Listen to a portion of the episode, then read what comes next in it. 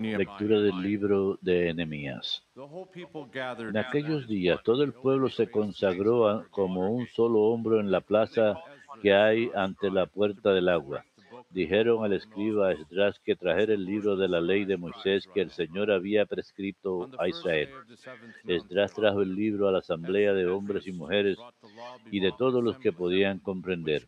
Era el día primero del mes séptimo. Leyó el libro en la plaza que hay ante la puerta del agua, desde el amanecer hasta el mediodía, en presencia de hombres, mujeres y de los que podían comprender. Y todo el pueblo estaba atento al libro de la ley. Esdras, el escriba, estaba de pie sobre un estrado de madera que habían hecho para el caso. Esdras abrió el libro a vista del pueblo, pues los dominaba a todos. Y cuando lo abrió, el pueblo entero se puso en pie. Esdras pronunció la bendición del Señor Dios grande, y el pueblo entero, alzando las manos, respondió. Amén, amén. Se inclinó y se postró rostro a tierra ante el Señor, mientras los letrados explicaban al pueblo la ley. El pueblo permanecía en sus puestos.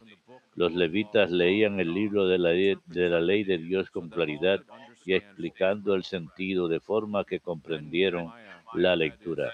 Nemías, el gobernador, Esdras, el sacerdote y escriba, y los levitas que enseñaban al pueblo decían al pueblo entero, hoy es un día consagrado a nuestro Dios.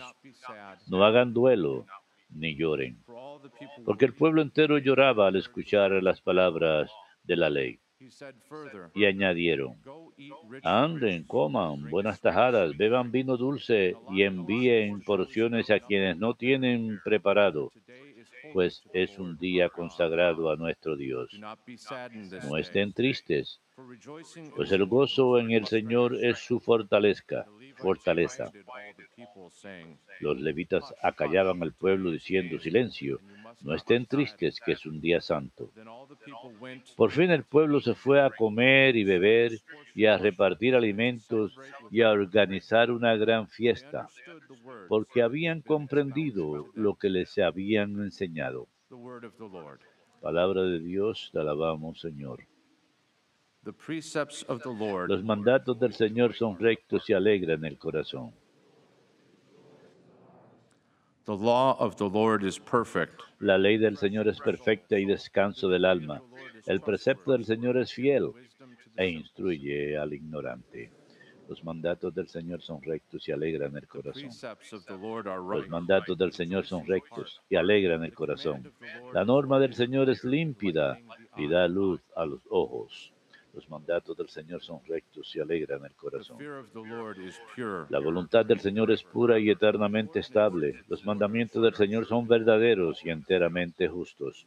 Los mandatos del Señor son rectos y alegran el corazón. Más preciosos que el oro, más que el oro fino, más dulces que la miel de un panal que destila. Los mandatos del Señor son rectos y alegran el corazón.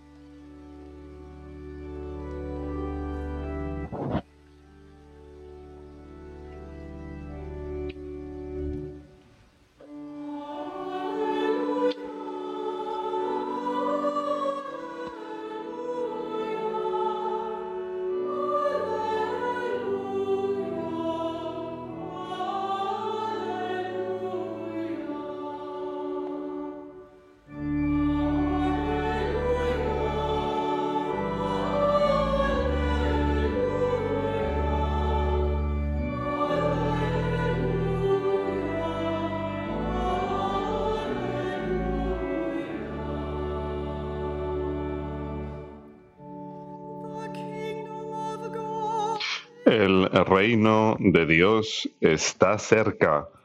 Arrepiéntanse y crean en el Evangelio.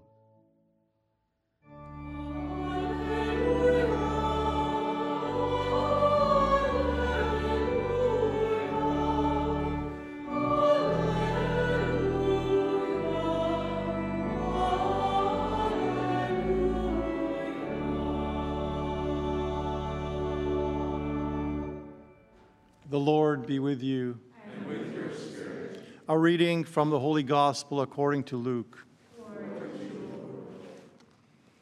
Jesus appointed 72 other disciples, whom he sent ahead of him in pairs, to every town and place he intended to visit. He said to them, The harvest is abundant, but the laborers are few. So ask the master of the harvest to send out laborers for his harvest. Go on your way. Behold, I am sending you like lambs among wolves. Carry no money bag, no sack, no sandals, and greet no one along the way. Into whatever house you enter, first say, Peace to this house. If a peaceful person lives there, your peace will rest upon him. But if not, it will return to you.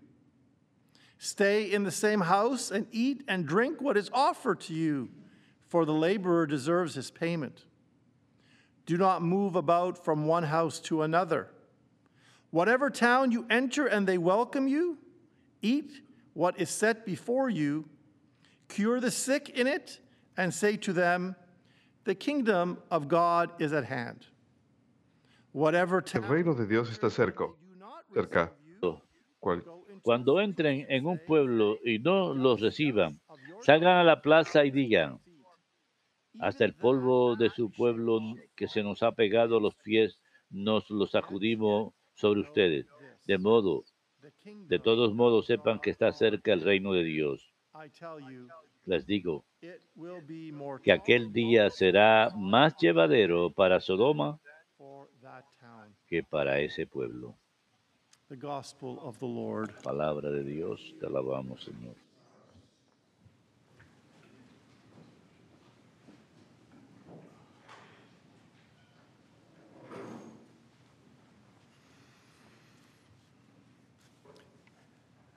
The Lord has called you. El Señor los ha llamado. El Señor los está llamando. El Señor los llamará.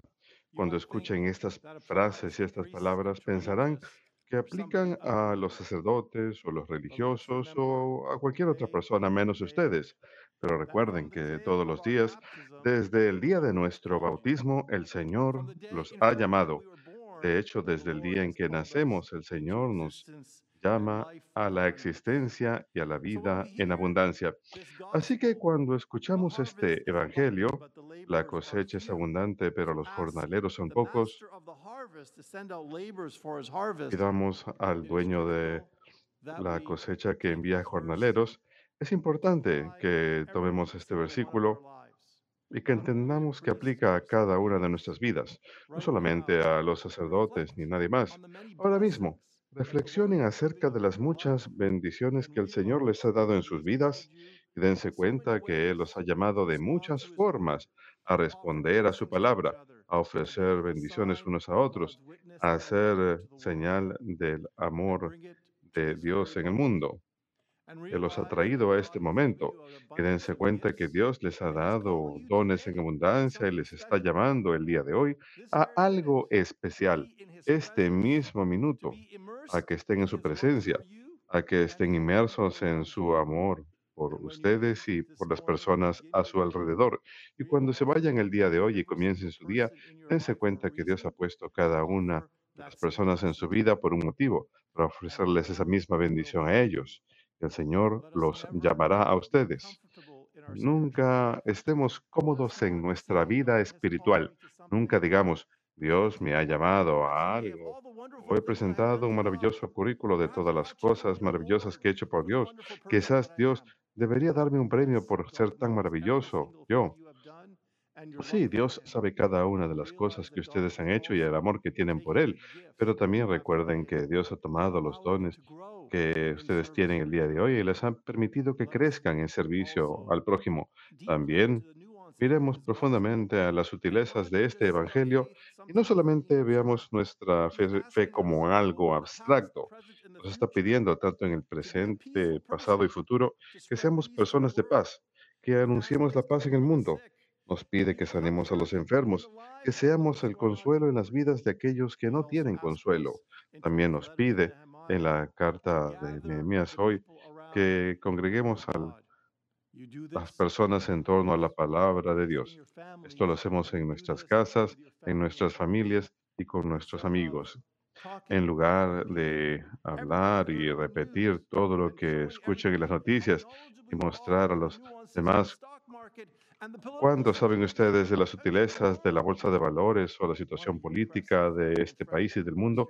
¿Por qué no impresionan a sus familiares y amigos y a ustedes mismos por estar inmersos profundamente en las sutilezas, sutilezas del Evangelio y de que ustedes son hombres y mujeres de Dios que están creciendo en su fe y que comparten su fe, que anuncian la fe al mundo, la paz en el mundo y que toman los dones que Dios les ha dado como un don de su imagen y semejanza en ustedes y que ven a esa imagen y semejanza en todas las personas a su alrededor. Es una gran bendición estar con ustedes aquí esta mañana. Ayer celebré, celebré mi aniversario 25 como sacerdote y la semana próxima mi primer aniversario como obispo. Así que providencialmente Dios siempre provee grandes bendiciones. Y estuve aquí para estar con el padre Mitch Pacua en su programa para hablar acerca de las vocaciones y aquí con ustedes el día de hoy con este maravilloso evangelio celebrando las vocaciones de los hombres y mujeres que han dedicado sus vidas enteras a servir a Dios y también a los hombres y mujeres laicos que también han dedicado sus vidas a servir a Dios en sus vidas diarias y en el mundo. Que Dios los bendiga a todos ustedes y nunca nos olvidemos que Dios nos ha llamado, Dios nos está llamando y Dios nos llamará a muchas más bendiciones para nosotros y para el mundo a nuestro alrededor.